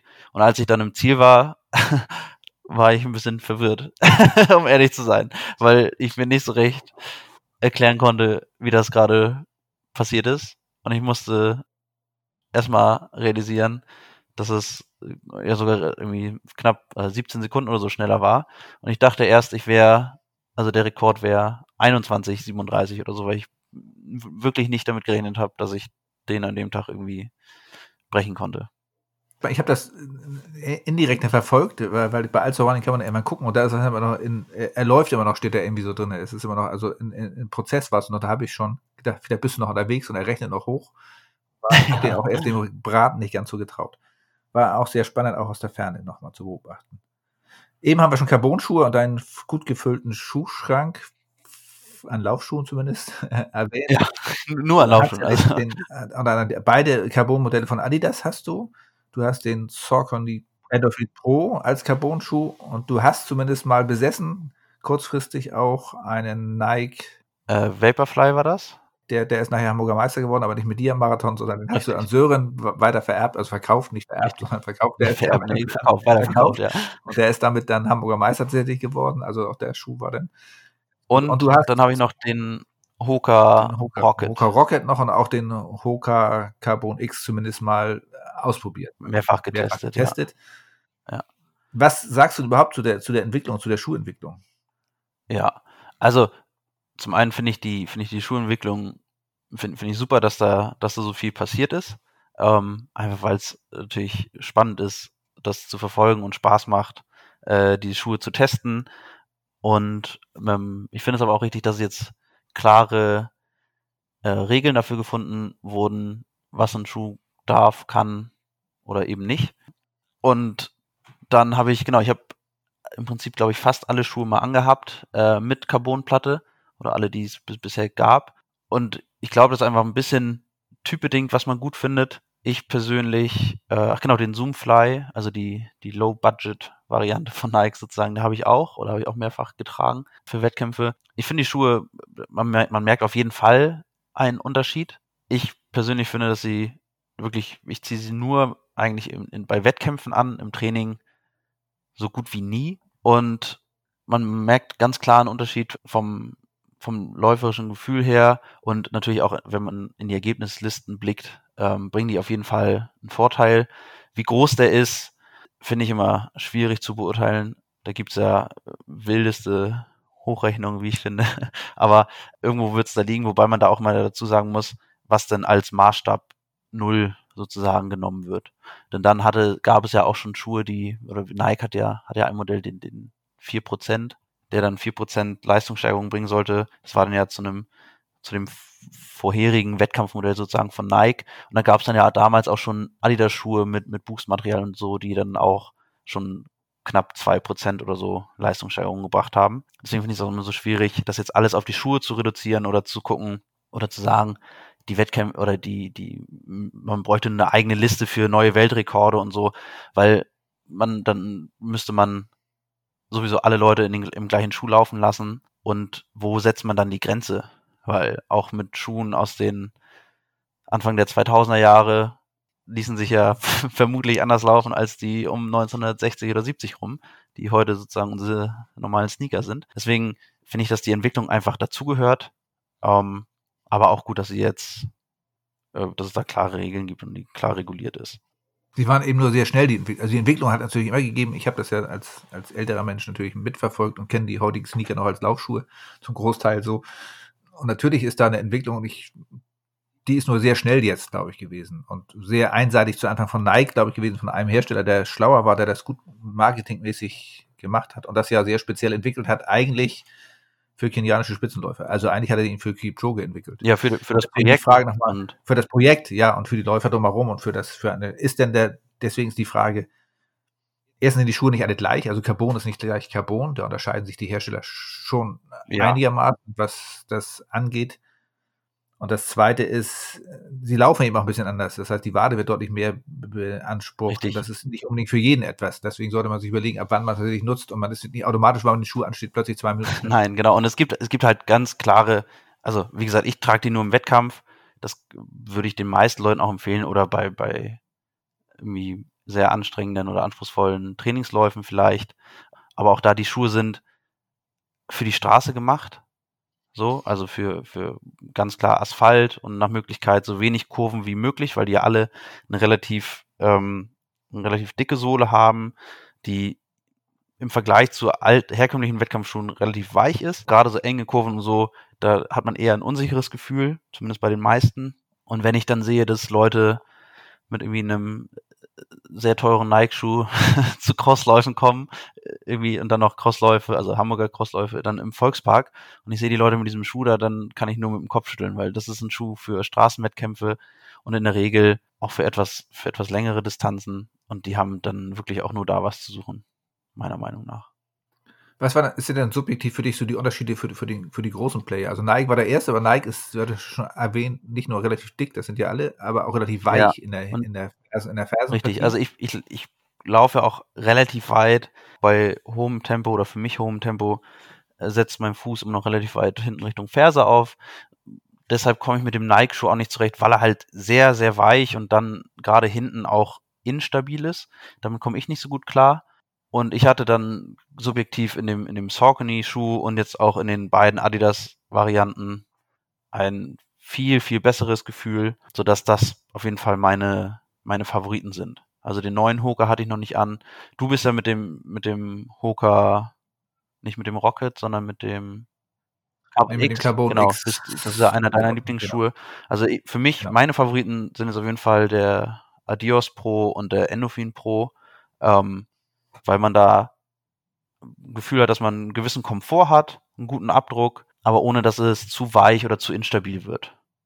Ja, das ist sicherlich aber sehr individuell. Man sieht ja, wie viele Leute mit dem Nike zurechtgekommen sind und auch ja, zurechtkommen. Wobei da, da würde ich ja, also da müsste man glaube ich sagen, dass Nike halt fantastisch Werbung machen kann, die Schuhe in der Regel auch verdammt gut aussehen, obwohl die anderen, also die anderen finde ich jetzt auch alle schön oder alle, alle haben alle die meisten gutes Design, aber Nike wollen natürlich auch viele einfach haben, weil sie sehen, dass da Kipchoge mitläuft oder andere schnelle Läufer oder die vorne bei Veranstaltungen mitlaufen. Und ich glaube, dass auch für viele so der Carbon X ist ein super, ein super Schuh für nicht, also für Leute, die jetzt gar nicht so überragend schnell sind und damit Marathon laufen. Also du, Deswegen richtig, richtig, genau. Deswegen, das war einer deiner Lieblingsschuhe, weil er, weil er halt nicht so weich ist, weil er halt nicht so instabil ist. Ja. Und das ist auch ein Schuh, mit dem man, den man gut als schnellen Trainingsschuh nutzen kann. Auch aufgrund seiner Langlebigkeit, was man ja auch noch dazu sagen muss, wenn man dann knapp 300 Euro, wenn man sich den Nike-Schuh nimmt oder auch um die 200 Euro bei all den anderen Marken für einen Laufschuh, der 200, 300 Kilometer hält, hinlegen muss, ist das doch recht viel Geld für einen kurzen, spaßigen Zeitraum. Und für normales Training gibt's einfach auch bessere Schuhe, die sich auch während des Trainings besser anfühlen. Ja, ein bisschen erwähnt hast du so im, im Nebensatz, du bist, es ist, glaube ich, auch stark davon abhängig, wie man läuft, also wie der Laufstil ist. Du bist ja relativ starker Fersenläufer, was immer diskutiert wird.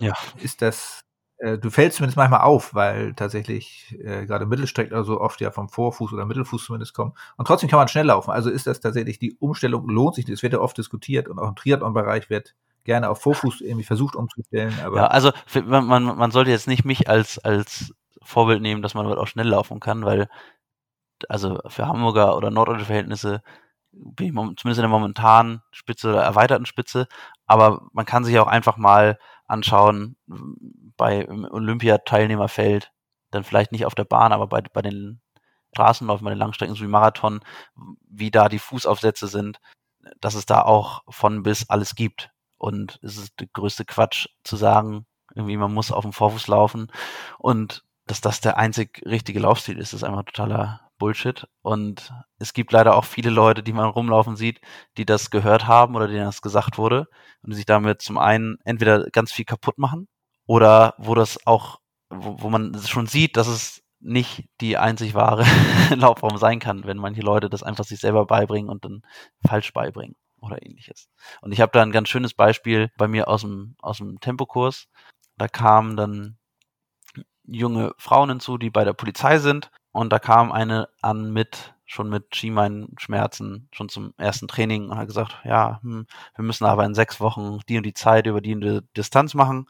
Aber sie hat da schon Probleme und dann habe ich ein bisschen mit ihnen gesprochen und dann hat sie erzählt, dass sie auch im, im Training, in der Vorbereitung sozusagen, die sie äh, von, von der Polizei aus machen, von denen immer gesagt wird, ihr müsst aber auf dem, auf dem Vorfuß laufen auch wenn die da traben und so. Und dass da dann die Belastung für die, für die Wadenmuskulatur viel zu hoch ist und dass daher vielleicht die Schienbeinschmerzen kommen, da ist aber niemand drauf gekommen, sondern denen wurde das dann eingetrichtert von jemandem, zu dem die Vertrauen haben und der dafür die sportliche Leitung ver verantwortlich ist, zumindest in, in, in, den Trainingsstunden. Und die konnte im Endeffekt diesen Test nicht mitmachen, weil jemand da einfach den was Falsches gesagt hat, beziehungsweise Halbwahrheiten mit an die Hand gegeben hat und die dazu motiviert hat, die ganze Zeit nur so Tippelschritte zu machen, mit den Belastungen, die überhaupt nicht klarkamen. Und das ist dann einfach, das grenzt ja schon an Körperverletzung.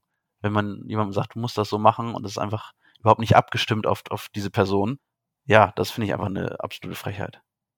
Und deswegen sollte man mit solchen generellen Aussagen immer sehr vorsichtig sein. Also zumindest in Umstellungen im Laufstil, wie auch immer, sind langwierig und vorsichtig machen. Man sollte nicht von heute auf morgen in einen Storchenschritt umgehen, sondern das Ganze geht eigentlich von oben nach unten, also maximal von ja, Hüfte. Und das, das, das Wichtige ist einfach nicht, nicht, also wie der Fuß Erzwingen. aufsetzt. Ja, nicht, nicht erzwingen, das sowieso nicht. Ähm, aber auch nicht wie der Fuß aufsetzt, sondern vor allem, wo der Fuß aufsetzt. Ähm, natürlich, dann wird immer als Gegenbeispiel, ja, wenn du über die Ferse läufst und ganz weit vorne und gestrecktes Bein, dann geht das aufs Knie. Natürlich geht das dann aufs, aufs Knie. Aber dann sollte man vielleicht ansetzen daran, wo der Fußaufsatz erfolgen sollte. Und also im, im Bereich zu, zum Körperschwerpunkt und nicht an welcher Stelle des Fußes der Fußaufsatz kommen sollte. Funktionieren tut das auf jeden Fall auch mit längeren gestreckten Beinen. Das hast du leider von mir geerbt. Ich sehe auch immer, dass der Laufstil ist von mir auch sehr. Ja, es gibt Leute, die schöner laufen als wir, das stimmt auf jeden Fall. es gibt hübscher. Also Lars Möller zum Beispiel läuft deutlich eleganter. Ja, weiß ich nicht. Mittlerweile, aber der muss, der muss so sollte mal wieder ein bisschen trainieren. Ja, genau. Liebe Grüße. Aber das ist tatsächlich so. Also ärgerlicherweise auf vielen Fotos sehe ich mal aus, als wenn ich gerade gehe. Ja, das so einen langen, einen relativ langen Bodenkontakt. Aber Wenn dann noch die gute Atmung dazu kommt, ne, dann sind das ausgezeichnete Fotos. Ausgezeichnet, die hört man dann ja, das sind nur auf Video. Ja. Stärkere Atmungsgeräusche. Aber was Mutter tut. Ich würde gerne nochmal auf Hamburg, wir sind ein Hamburger Podcast, überwiegend zumindest, also ein Lauf-Podcast, aber mit, mit Hamburg-Bezug auf jeden Fall. Was verbindet dich denn besonders mit Hamburg? Oder was verbindest du, sagen wir es mal so, was verbindest du mit Hamburg? Also wenn du jetzt Freunde aus, von auswärts zu Besuch hättest, was würdest du in Hamburg sagen und sagen, das ist mein Hamburg? Oh, pff, das ist schwierig. Also, ich glaube einfach, dass, klar, also wenn jemand nach Hamburg kommt und noch nie in Hamburg war, dann sollten die auch so die klassischen Sachen wie, wie Alster oder Elbstrand oder so sehen. Ich persönlich, wo, wo ich sonst gerne bin, ist halt das, das Alstertal. Äh, umso weiter man aufwärts geht, sozusagen, umso schöner wird's. Ja, sonst hat Hamburg hat super viele schöne Ecken. Aber gerade so, wenn man sagt, man würde eine Runde laufen gehen, würde ich am liebsten im Alstertal laufen. Das wäre nämlich die zweite Frage. Das eine war gar nicht so sehr aufs Laufen bezogen, das war tatsächlich eher so Ja, generell in Hamburg, was man an Laufstrecke wäre. Das ist deine Lieblingslaufstrecke in Hamburg. ja, wahrscheinlich äh, alles im, im Alstertal.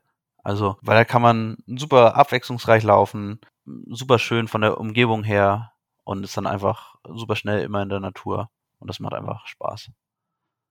Und hast du eine Lieblingslaufveranstaltung in Hamburg? Vorhin haben wir über Betriebssport geredet, den hast, da hast du ja schon über den Klee die Crosslaufserie gelobt, aber wenn die, wenn wir die mal außen vor lassen, weil die wurde jetzt schon erwähnt, was ist für dich persönlich, ich sage einfach mal, gar nicht mal so die Laufveranstaltung, sondern was war dein Lauferlebnis? Ja, also, also mal, La- dein, Laufveranstaltungen, also was ich super finde, ist, ist nach der Zehner. Das ist immer super organisiert, bietet dann auch mal einen, einen schönen großen Rahmen, wo, wo viele Leute nacheinander in ihrem Leistungsbereich dann in Anführungszeichen Leistungssport machen können. Das ist, macht richtig Spaß. Man kann davor und danach immer noch bei den anderen Läufen zugucken. Und das ist ja auch so eine Veranstaltung, die, die gibt es einfach nicht so oft. Also es gibt nicht so viele 10.000 Meter Veranstaltungen.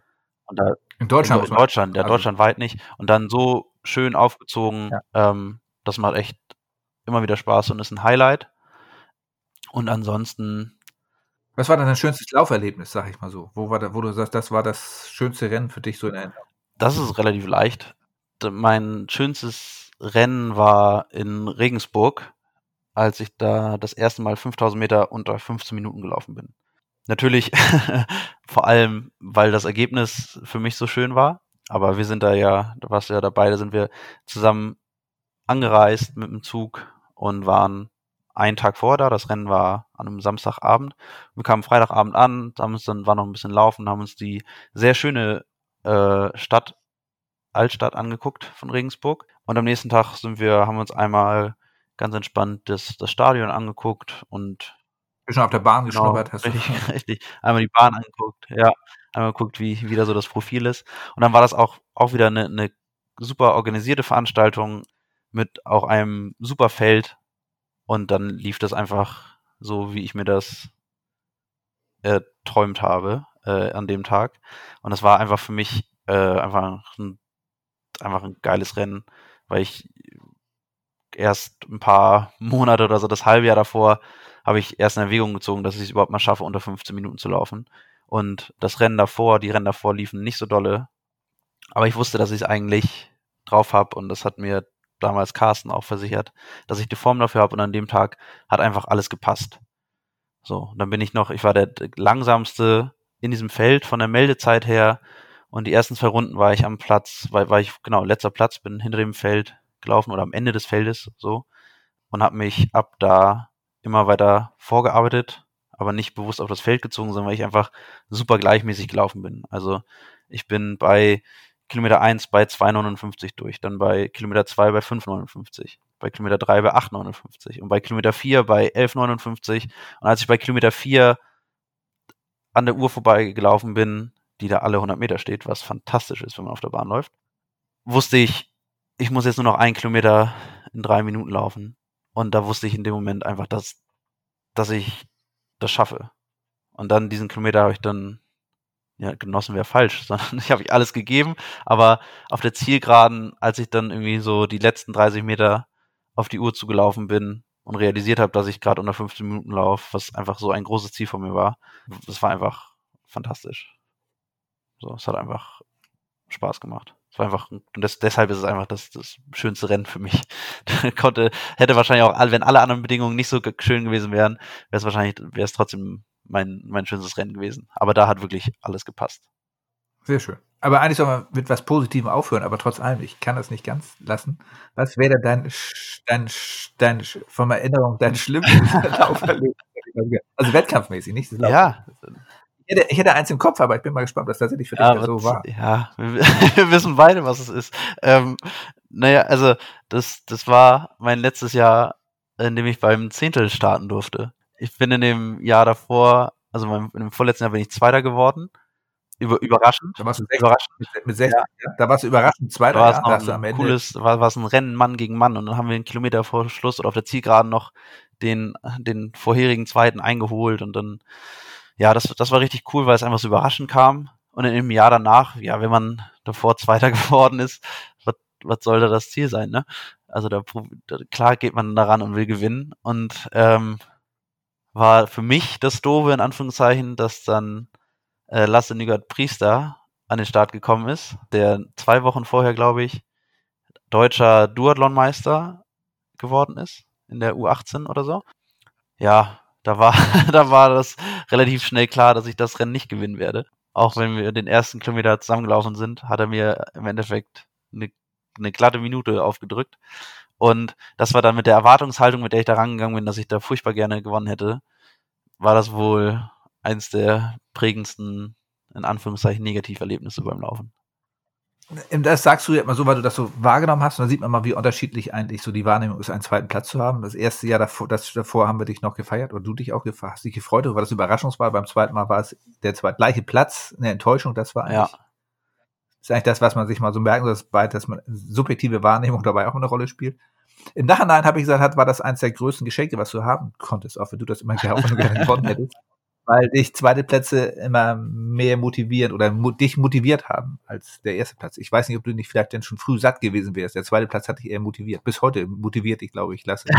ja, ja, also eines Tages, ich träum, also ich träume ich träum zumindest von einer Revanche. Also wenn, wenn jemand Kontakte zu ihm hat, ne? Sagt Bescheid. Ich bin, ich bin allzeit bereit, genau. Wenn wir beide in Form sind, irgendwo, muss gar, muss gar kein Rennen sein. Wir können es auch irgendwo im Wald treffen und dann ein Rennen machen.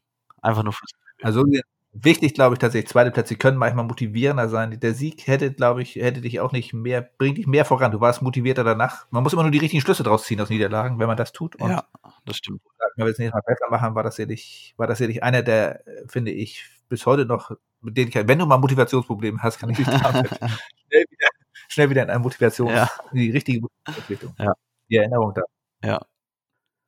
Ja, das ist doch dann ein, hoffentlich, also kann man nur sagen, es gilt auch für die, für die kommenden Wochen, die ja nicht ganz leicht sein werden, da wir immer noch nicht so richtig Laufveranstaltungen sicherlich haben werden, müssen wir uns auch dieses Jahr wahrscheinlich wieder noch neue Sachen suchen aber, und uns motivieren, aber auch das werden wir hinbekommen. Das denke ich auch. Gut, dann kann ich nur sagen, danke. Das war mir eine sehr, sehr große Freude mit dir. Hat sehr viel Spaß gemacht. Und das eine oder andere Neue habe ich dann doch äh, rausgesucht. Und für die anderen war es nicht so generell neu. Oder das eine. Ja, sehr schön. Ich hoffe, es war unterhaltsam. Auch wenn es in so einem Gespräch ja. mit dir, also wir müssen ja, wir müssen ja niemand was vormachen. Also mein, mein läuferisches Ich kennt wahrscheinlich niemand besser als du. Und all diese Themen, die wir hier, die wir hier besprochen haben, bei den meisten war es ja sogar dabei und war, die meisten Geschichten kannst du ja auch schon. Aber ich hoffe, dass es für alle anderen zumindest einen kleinen Unterhaltungswert hatte. Das glaube ich auch, das hoffe ich. Hat ein bisschen was von dir gezeigt, von, von dir als, als Person. Und es hat mir sehr viel Spaß gemacht, auch wenn ich das eine oder andere schon kannte. Und für die anderen kann ich nur sagen, Das war die zehnte Folge von Löbt, dem Podcast der Laufszene Hamburg. Ich bedanke mich ganz herzlich fürs Zuhören und würde mich sehr freuen, wenn ihr mal wieder hereinhören würdet. Bleibt alle gesund, euer Birger.